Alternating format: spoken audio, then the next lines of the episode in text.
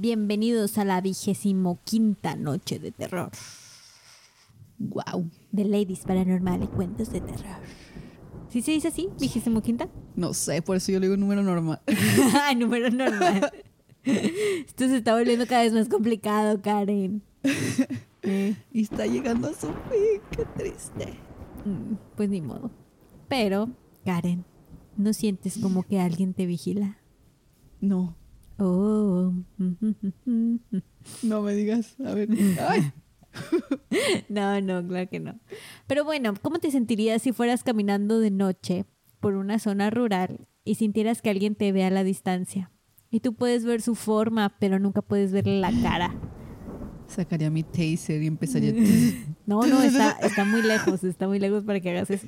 Pues para que se asuste y no se acerque. Ah, ok, no, ya te lo estás enseñando. Es lo que te No. espera, aquí está tu cariñito. sí. Qué feo, eso parece una moto itálica vieja o no sé. El sonido. Bueno, Karen, yo estaba tratando de poner el mood, pero perdón, perdón. Mi trabajo es quitar ese mood. sí, ya me di cuenta. El punto es que así es como se han sentido durante siglos los habitantes del sur de California. Les llaman No. los vigilantes oscuros de Santa Lucía. Bestia, qué miedo. Pero hey, no gastan en personas de seguridad.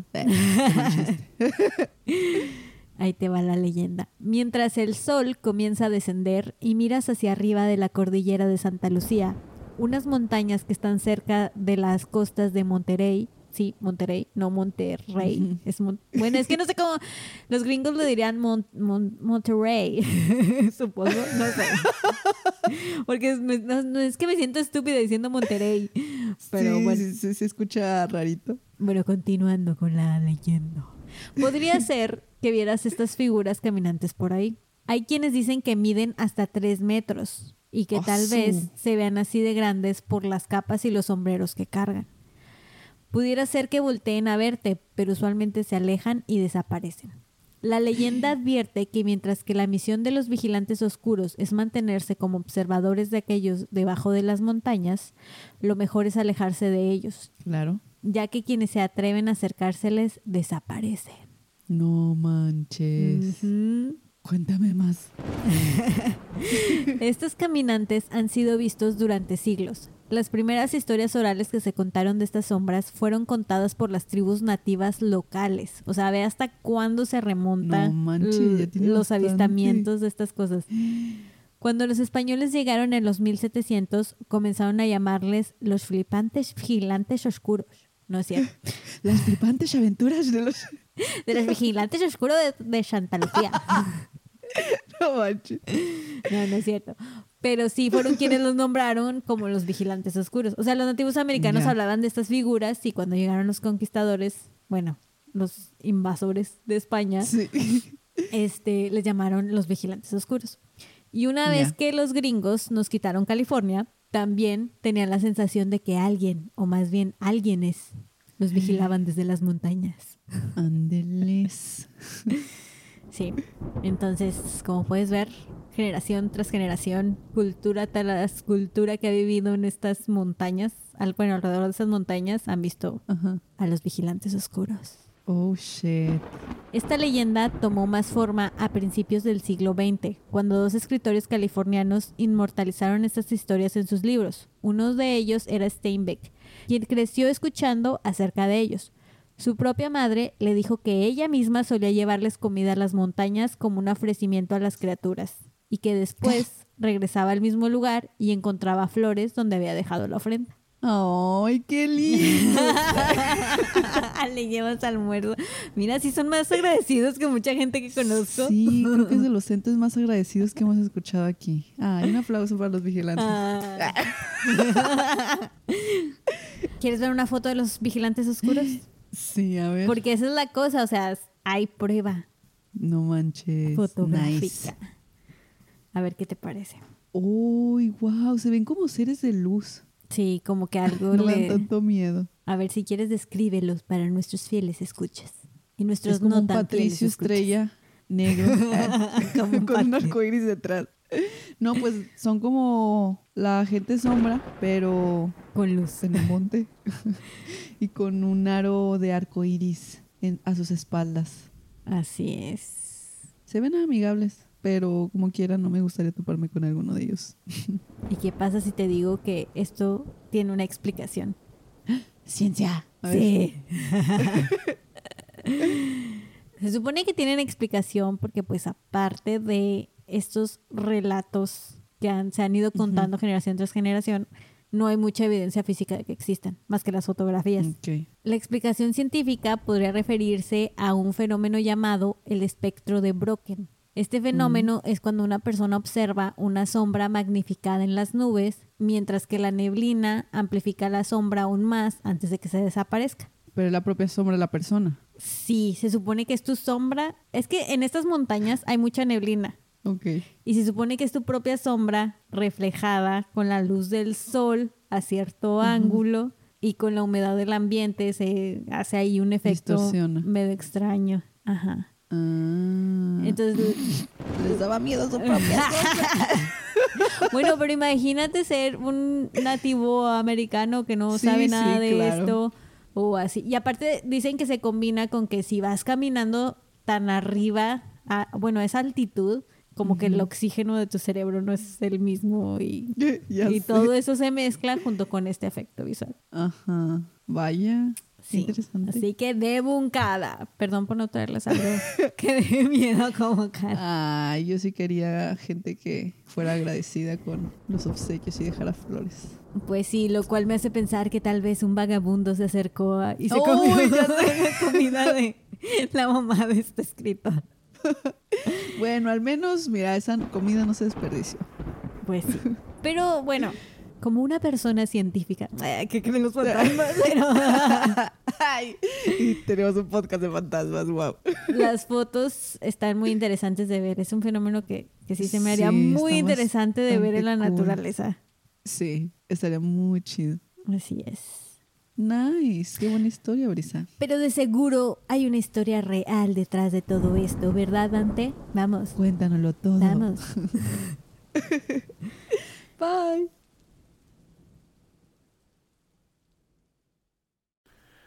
Buenas noches, Brisa. Buenas noches, Karen. Para agregar a su tema de hoy, los vigilantes, les traigo una historia similar y lo que sucede sin ellos. Este relato ocurre en la residencia González García. La familia había tomado un viaje largo a Europa y dejaron a la niñera de encargada de mantener todo en orden en la casa ubicada en la zona más adinerada de la ciudad. Brenda se encargaría de estar al pendiente de todos los trabajadores durante el día y cuidar de la casa durante la noche. Era una casa bastante grande, siempre imponente y llamativa. Brenda era una chica de 20 años que había estado trabajando para la familia desde hacía tres años. Conocía bien la casa, aunque nunca había estado ahí de noche y ahora debía hacerlo por dos semanas. Conocía el jardín de entrada tan bien como el patio trasero. Estaba familiarizada con sus entradas, salidas, salones y comedores. También se había hecho un tanto conocedora del arte gracias a las pinturas de retratos que colgaban de las paredes, las cuales mostraban a diferentes miembros de la familia de distintas generaciones en diferentes épocas. Estaban los fundadores de la casa en el cuadro más grande de cuerpo completo, al igual que los diferentes hombres y mujeres que habían sido patriarcas y matriarcas en sus respectivos turnos. La casa era un museo para la familia y su historia, la cual podía rastrearse como un árbol genealógico. En todas las pinturas, los retratos parecían estar vivos, gracias a la técnica que mostraba sus pieles tersas y el brillo en sus ojos. De igual manera, cerca de cada cuadro de pintura había una estatua o escultura, algunas pequeñas como un busto, otras de cuerpo completo que siempre cautivaban la atención de Brenda. Pero a diferencia de las pinturas, estas esculturas no eran en honor a los miembros antepasados de la familia, sino que parecían criaturas mitológicas. Algunas eran gárgolas, otras parecían demonios o ángeles muy hermosos con una mirada siniestra. Con la ausencia de la familia, las estatuas fueron cubiertas por sábanas blancas para evitar que se ensuciaran, supuso Brenda. Durante los primeros días, todo ocurrió según lo planeado. El jardinero y los empleados de limpieza acudieron en sus horas pactadas y se iban sin extender sus estancias de manera rutinaria. Pero en su octava noche, Brenda se despertó por un ruido proveniente de la planta baja. Dicho sonido había sido parecido al golpe seco de alguien cayendo al suelo desde una altura poco peligrosa. Temiendo que se tratara de un ladrón, Brenda tomó su celular en caso de que hubiera que llamar emergencias y se acercó a la fuente del ruido sin encender las luces. Si alguien había logrado en verdad entrar a la casa pensando que ésta se encontraba sola, Brenda prefería que ese alguien siguiera creyendo que estaba solo, pues sabía lo peligroso que podría ser que el invasor se diera cuenta de su presencia. Junto con su celular, tomó unas tijeras para cabello que tenía a la mano sobre el peinador de su recámara. Bajó por las escaleras con el celular en una mano, con el número de emergencias ya digitado y las tijeras en la otra, y se dirigió a la sala. Al llegar, tras no escuchar ni pasos ni susurros, decidió abrir la puerta de la sala. Lo que vio fueron un par de sábanas en el piso. Casi perdió el conocimiento la pobre muchacha al imaginar que alguien había entrado y se había logrado llevar dos piezas del invaluable arte de la adinerada familia.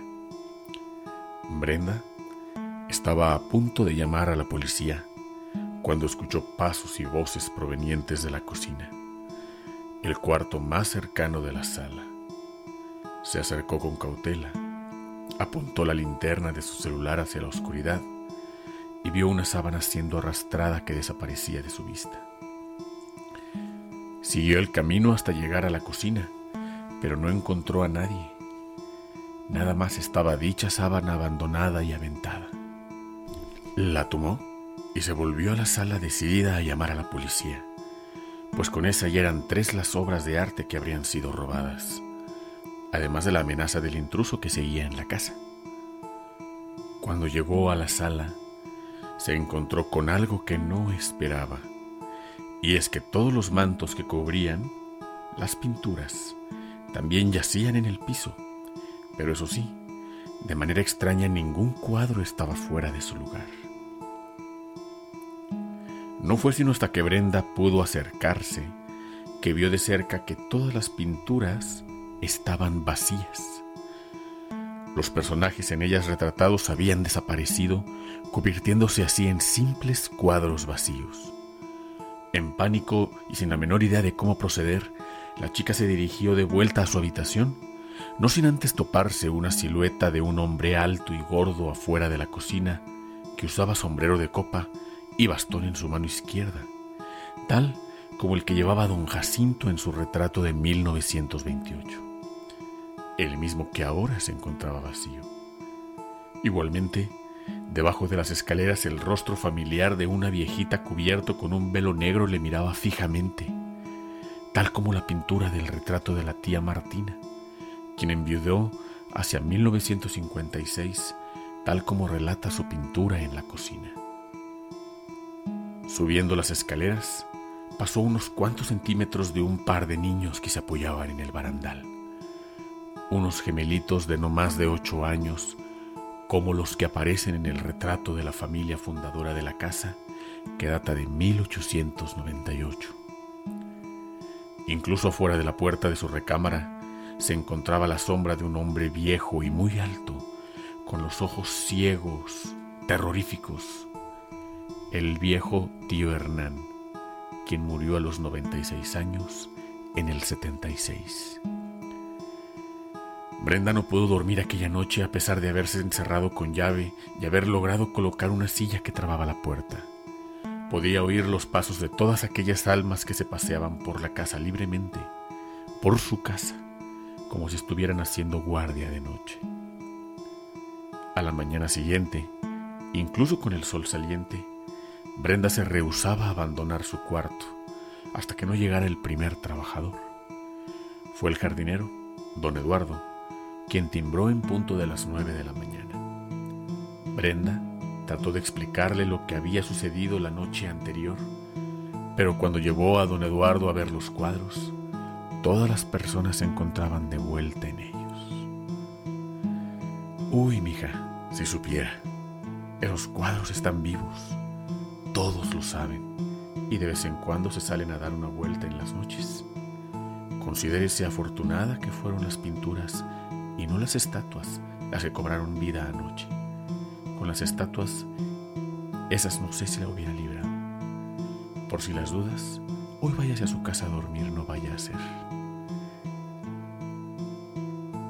Le dijo don Eduardo a Brenda, quien continuó trabajando unos meses más para la familia, pero nunca estaba dentro de la casa para después de las seis de la tarde.